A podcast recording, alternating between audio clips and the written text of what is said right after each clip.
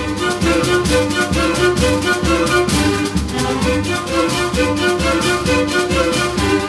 Olá, meu amigo agricultor, minha amiga agricultora, compadre, comadre. Somos nós chegando mais uma vez na sua casa, no seu rádio, para trazer até você, até a sua família também, mais uma nova edição do programa O Homem e a Terra, um serviço de comunicação do IDR Paraná, Instituto de Desenvolvimento Rural do Paraná e a Par Emater. Na produção e apresentação estou eu, Amarildo Alba, com a ajuda ali do Gustavo Estela na sonoplastia. Hoje, 7 de julho de 2021, quarta-feira, vamos ver aqui quarta-feira de lua minguante, Dia Mundial do Chocolate.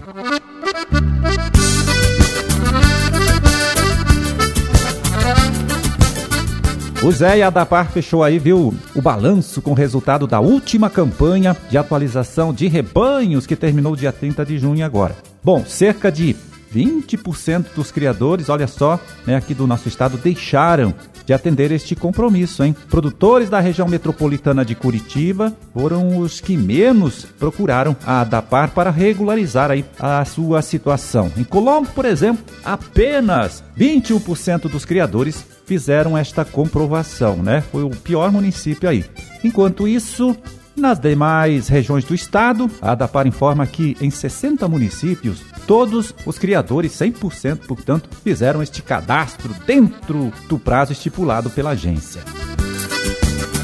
Agora, viu, a ADAPAR começa a fiscalizar, né, para autuar e até multar quem não regularizou a sua situação nos meses de maio e junho. Para fugir dessa penalidade, o criador que já tem o seu CPF cadastrado na DAPAR pode procurar um dos escritórios da agência para atualizar o seu cadastro. Antes podia ser pela internet, né? E também nos sindicatos rurais e prefeituras. Agora não mais, viu?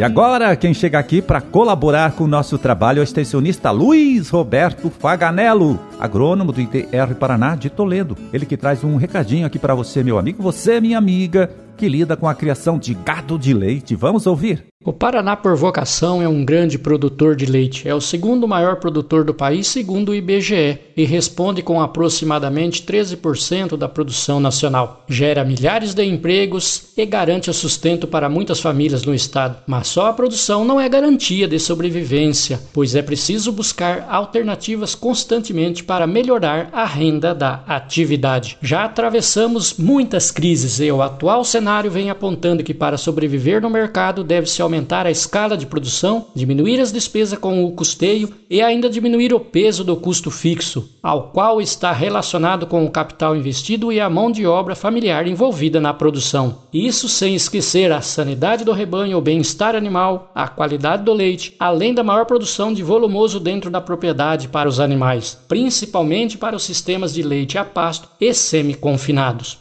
Por falar em crise, como está a saúde financeira da atividade leiteira hoje? Sabemos das dificuldades em ter volumosos em quantidade e em qualidade em períodos de seca. Ainda o alto valor da ração concentrada que constitui o maior custo de produção de leite, que o aumento no preço do leite ao produtor em 2020 não constituiu a mesma renda de anos anteriores. Aqui vem uma questão: o que fazer para se manter competitivo na atualidade? É bom compreender bem as questões do rebanho, trabalho trabalhar com as melhores vacas, as melhores novilhas, realizar o descarte de animais com problemas crônicos de mastites, dificuldades para a reprodução, enfim, inúmeros fatores que interferem o sistema de produção. E a decisão mais acertada deverá ser tomada a cada dia. Uma das saídas neste momento é o acesso ao crédito rural com juros a partir de 3% ao ano, que poderá auxiliar tanto na modalidade de custeio para a compra antecipada, negociando melhores preços para aquisição de alimentos, com prazos de um ano para pagar o agente financeiro. Também a modalidade de investimento para o pagamento parcelado em até 10 anos, como o caso de investimento em energia solar, por exemplo, que dependendo da escala de produção poderá reduzir bastante os custos com a energia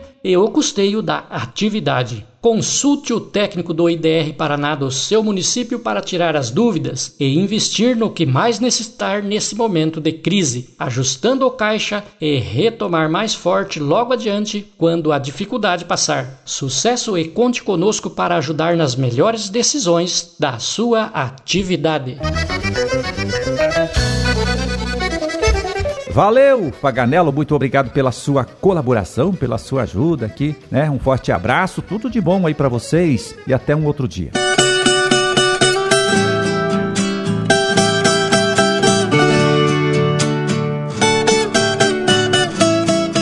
E agora um recadinho aqui para você que é dirigente de cooperativa ou associação de agricultor familiar. É o seguinte, a Secretaria de Estado da Agricultura prorrogou por mais uma semana o prazo para entrega de propostas para a obtenção aí de benefícios do programa Coopera Paraná. Vai agora até o próximo dia 12 né, deste mês, segunda-feira que vem.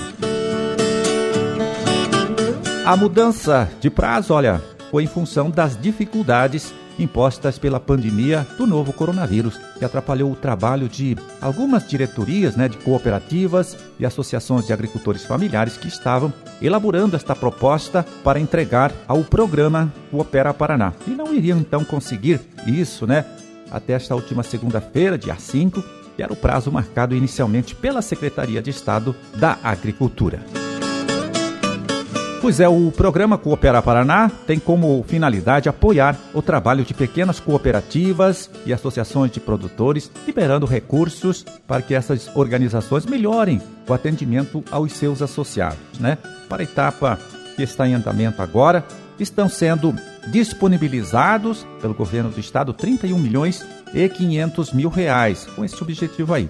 Dinheiro que poderá ser investido em infraestrutura, promoção de processos de comercialização e até capacitação da diretoria e dos associados dessas cooperativas ou associações.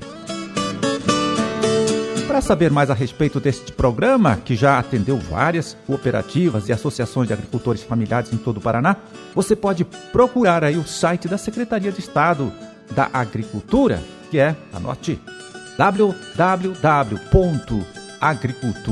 agricultura.pr, PR de Paraná, .gov.br. Repito para você, www.agricultura.pr, PR de Paraná.gov.br. Lá é possível ver até o edital completo, né? Da chamada pública que está sendo feita agora e que, como eu disse, foi prorrogada e vai então até o próximo dia 12, segunda-feira que vem.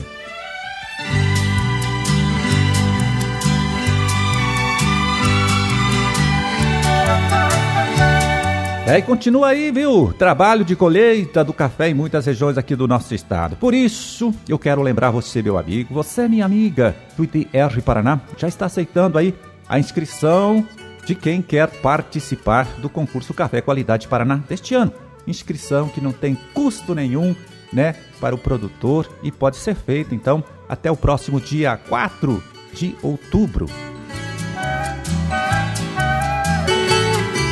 O concurso tem três categorias: a do café natural, do café cereja descascado e do café com fermentação induzida, que é uma novidade da edição deste ano, tá? O cafeicultor pode se inscrever em até duas dessas três categorias aí que eu citei. O concurso Café Qualidade Paraná está indo aí para o seu 18º ano e tem como objetivo incentivar, né, o cafeicultor a produzir um café sempre com mais qualidade e também promover este mesmo produto, este café no mercado nacional e até internacional. E claro, está conseguindo realizar este objetivo aí. Hoje concursos promovidos pela BIC, que é a Associação Brasileira da Indústria do Café, sempre tem lá um ou mais representantes aqui do nosso estado fazendo bonito, né? Disputando e até conquistando boas posições nesta disputa aí com outros cafeicultores de todo o país. Por